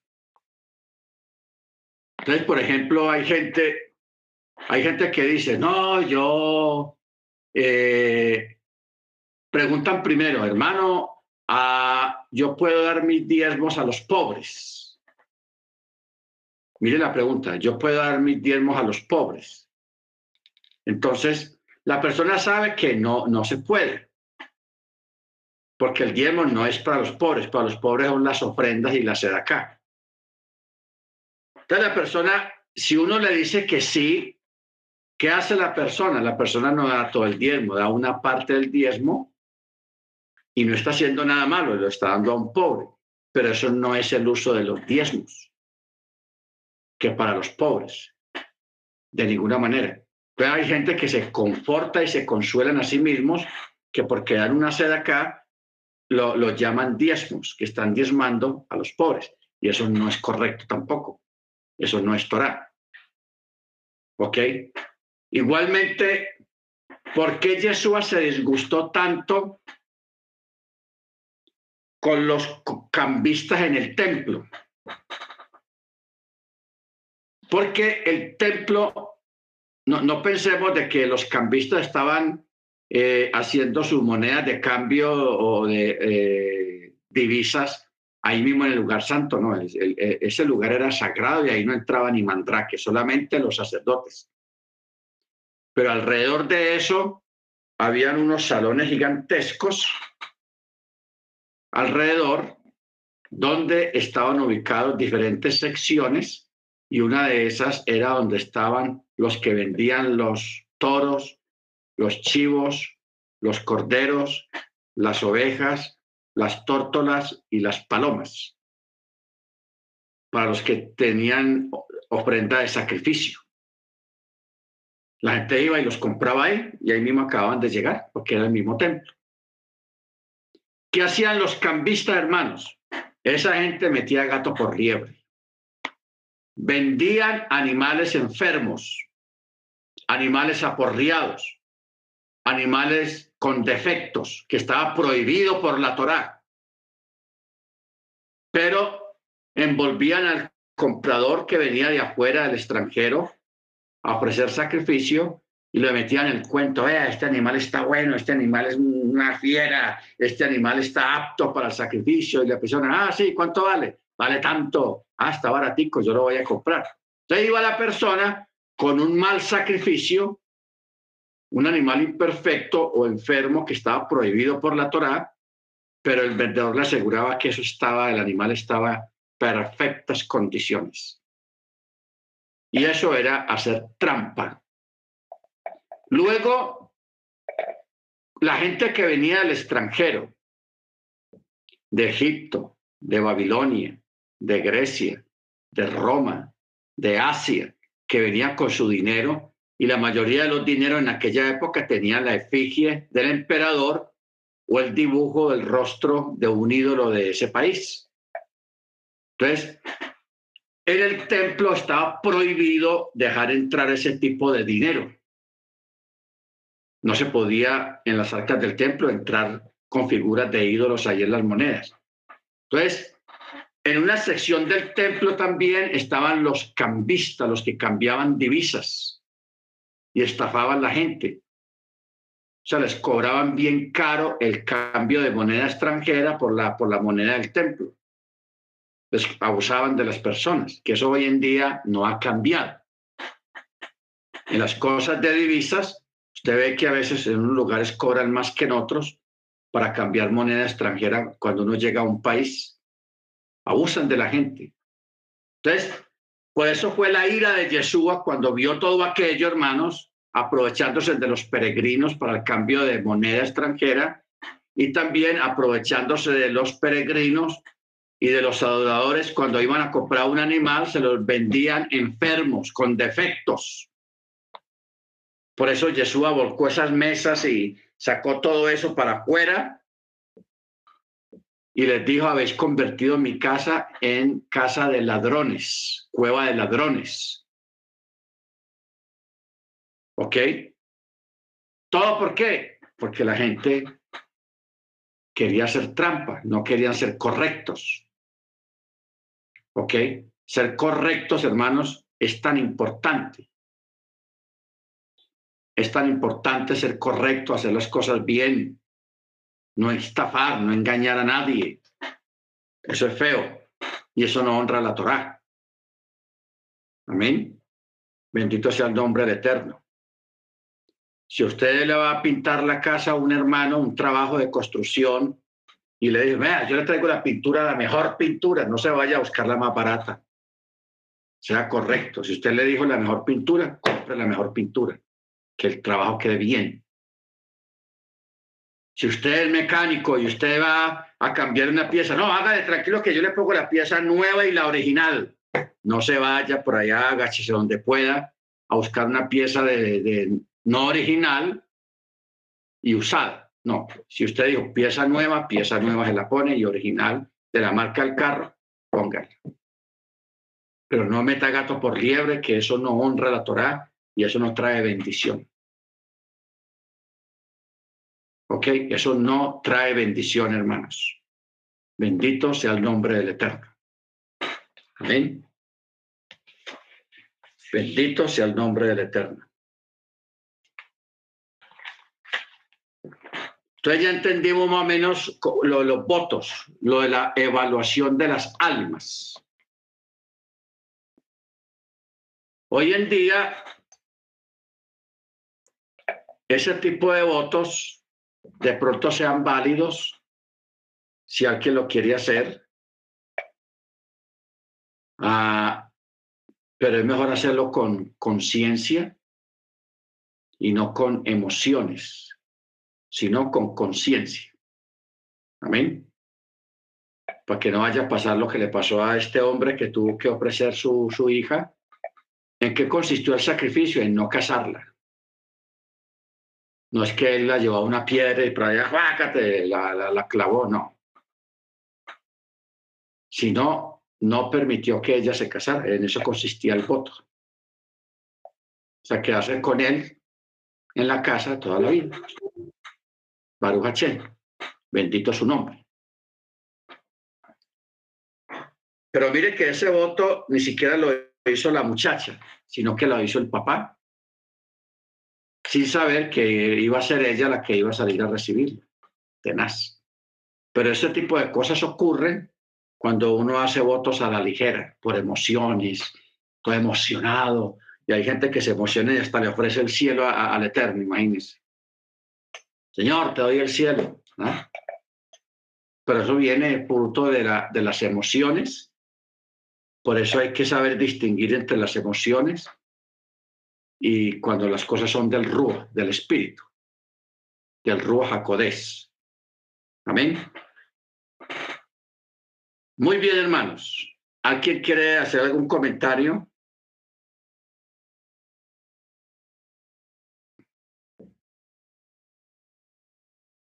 Amén.